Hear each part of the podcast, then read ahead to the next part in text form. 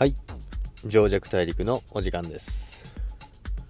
今日はですねまあ弱速報でも言ったんですけどいろいろニュースがありましてですね、まあ、テゾスという通貨がですねビットフライ内に上場しました。でテゾスは、まあ、国内取引上初ですね。でこれはまあ金金融庁の許可が下りたということですね。これから期待できる通貨なんじゃないかなと思いますけど、まあでも250円ぐらいするので高いですね。で、スプレッドもすごい広いので、今すぐ買うのはどうかと思いますけども、で、まあビットコインと他のアルトもめちゃめちゃ今買いに走ってますと。えー、昨日も私言いましたけども、今日も、えー、下がってますけど、ひたすら買いに走ってます。で、多分明日、まあ、今日の夜動くかもしれないですけど、チャート的にビットコインもかなりいい形してるんですね。かなりいい形というか、瀬戸際です。落ちるか落ちないかの瀬戸際なんですよね。なので、上げられるんだったら、かなり上昇するんじゃないかなっていうところですね。で、逆にそのラインを割ってしまうようなことがあれば、一旦結構な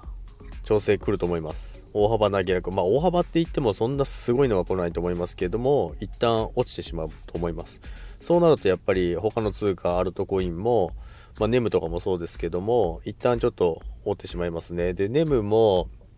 まあ、4時間足でギリギリのとこだったんですけど、結構もう雲に突入して雲を下抜けしてますんで、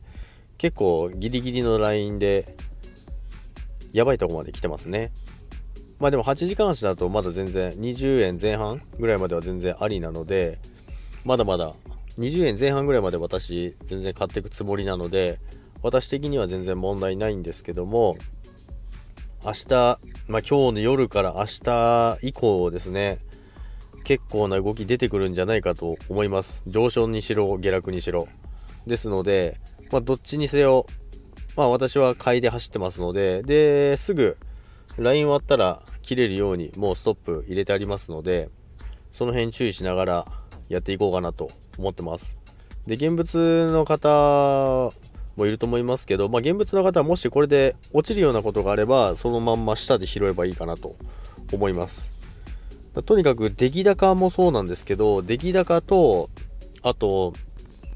その買い圧力なんですけども、すごい強いんですよね。